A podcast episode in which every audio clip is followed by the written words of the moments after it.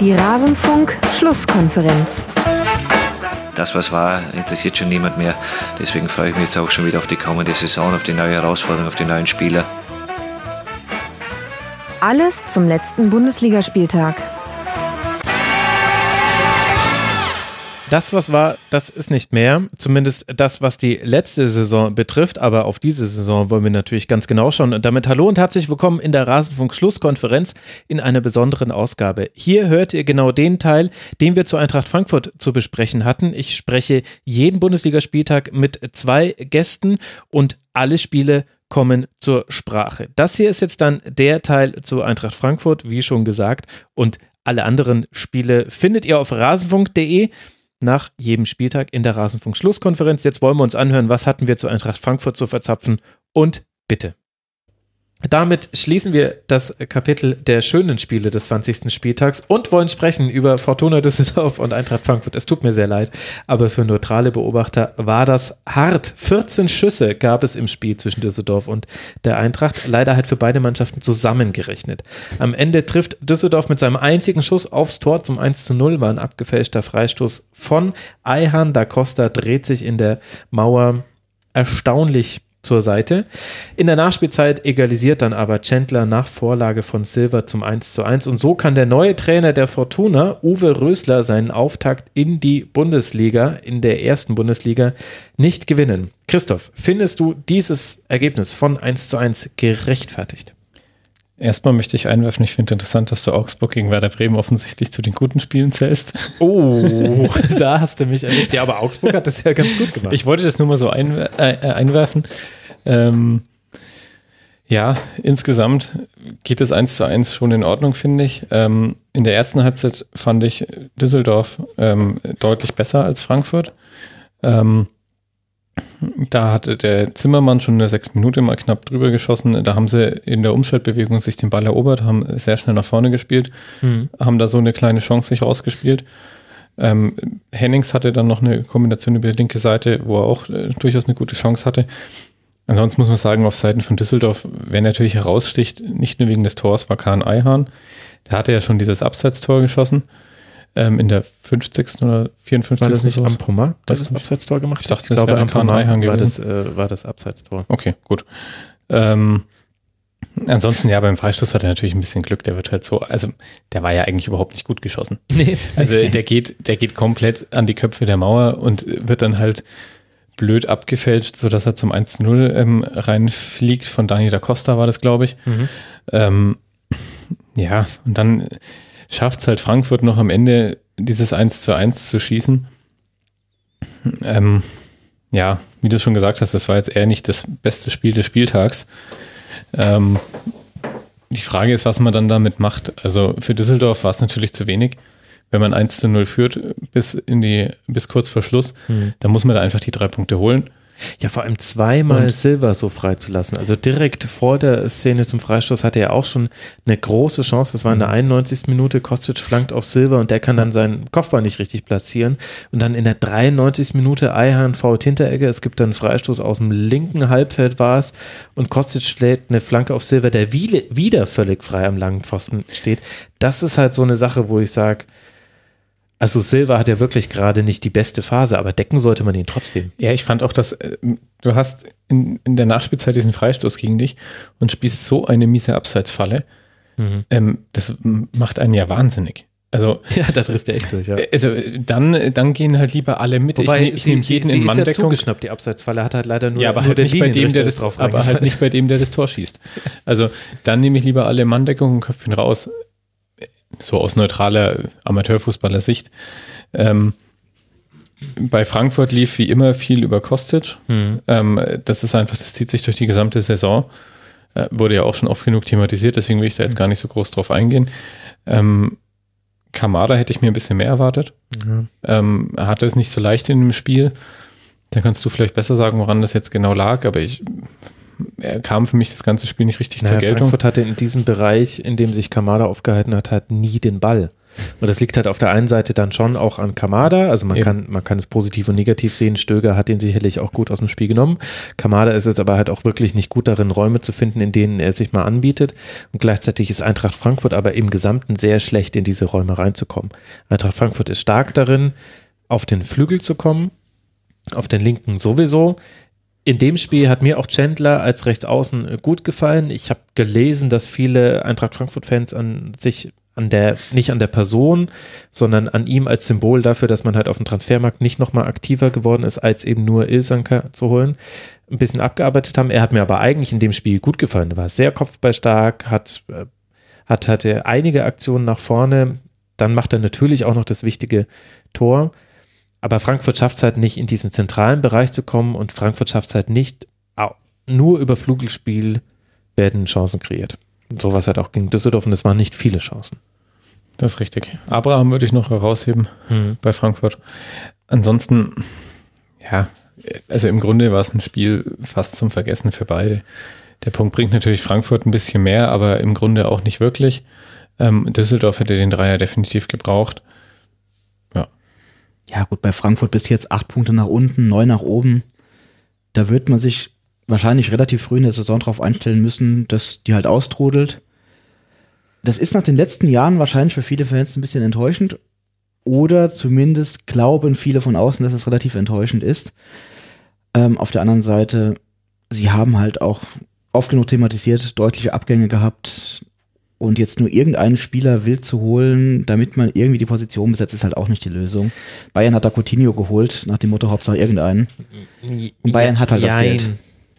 Jein. Also ich, du hast natürlich schon, schon recht damit. Und dass jetzt, dass jetzt Frankfurt, auch wenn man jetzt mal die letzten beiden Spiele besser gestalten konnte, dass da jetzt nicht alles wunderbar sein würde, das war ja auch klar. Also man hat in Hoffenheim gewonnen und man hat mhm. zu Hause eben dieses Heimspiel gegen Raba gewonnen. Aber wer die Spiele gesehen hat, hat da halt auch schon gesehen, dass es ja, halt natürlich. Phasen gab, die, die nicht so stark waren.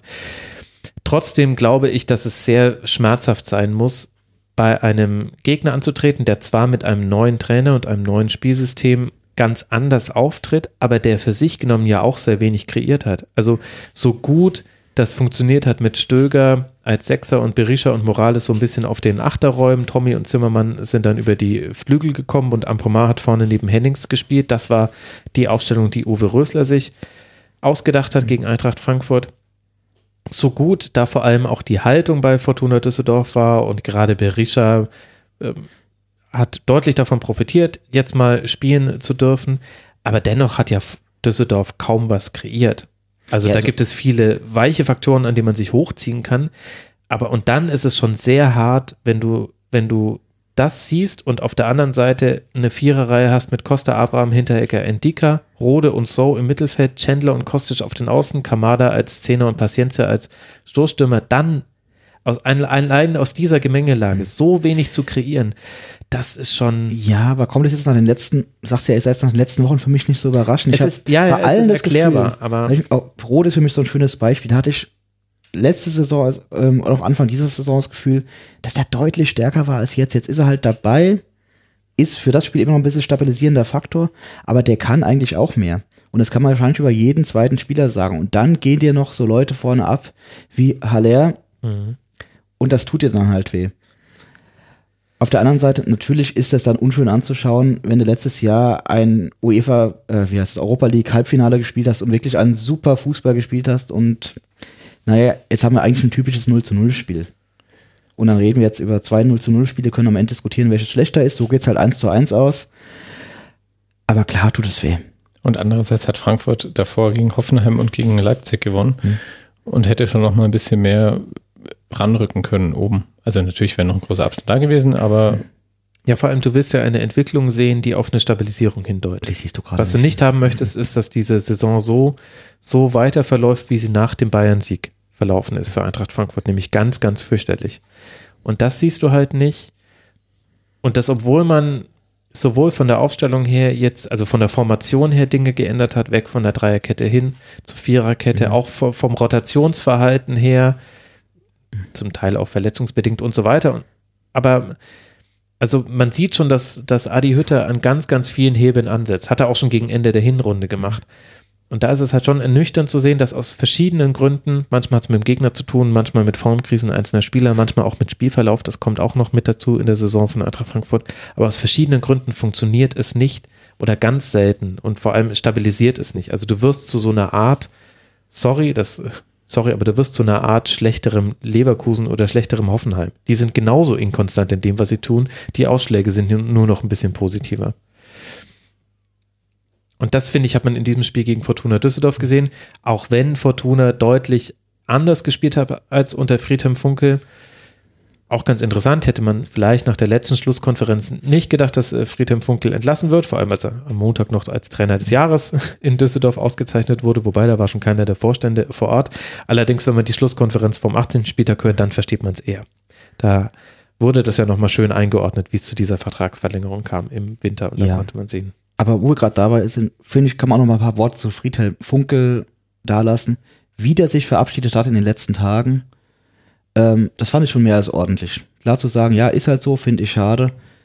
Ich wünsche ihm natürlich viel Erfolg. Und ich hatte gerade im Sportstudio, war ja am Samstag zu Gast, wirklich das Gefühl, ja, es tut ihm leid, aber das war so ein runder Abschluss im Endeffekt. Er ist jetzt nicht als Absteiger gegangen.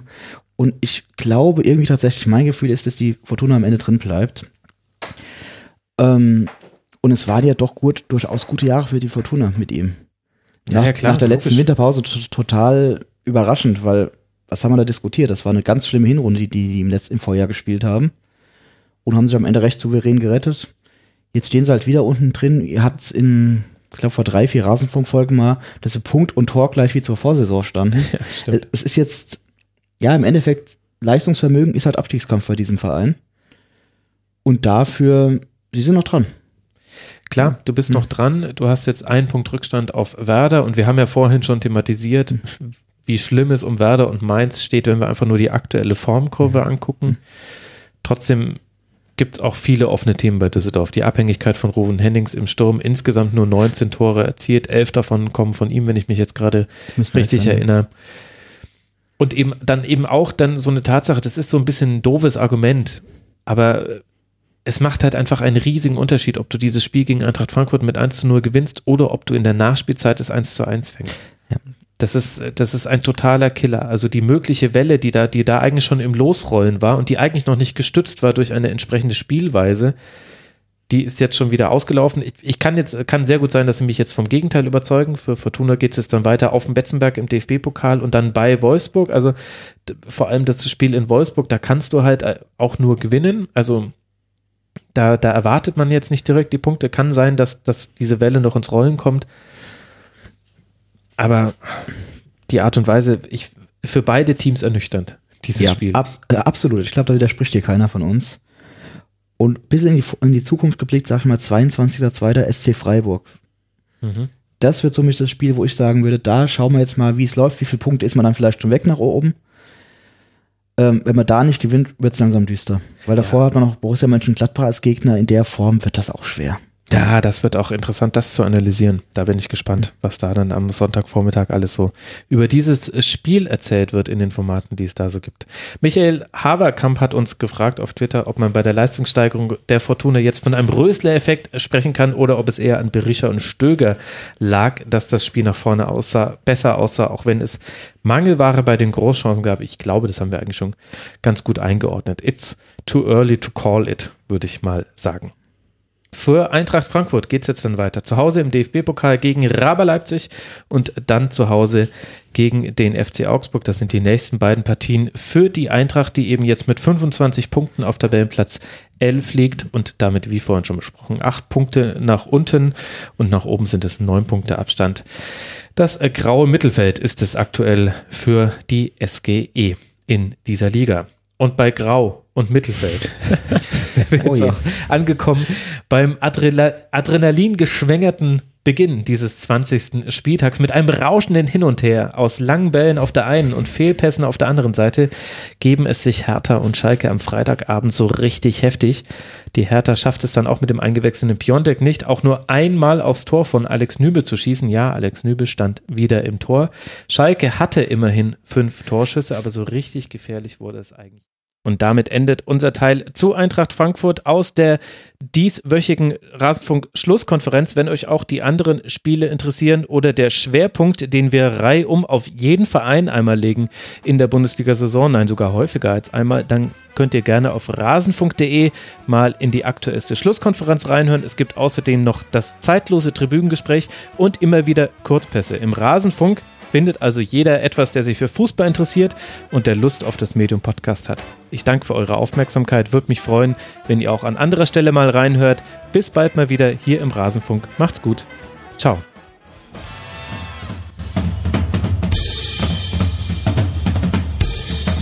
Das war die Rasenfunk-Schlusskonferenz.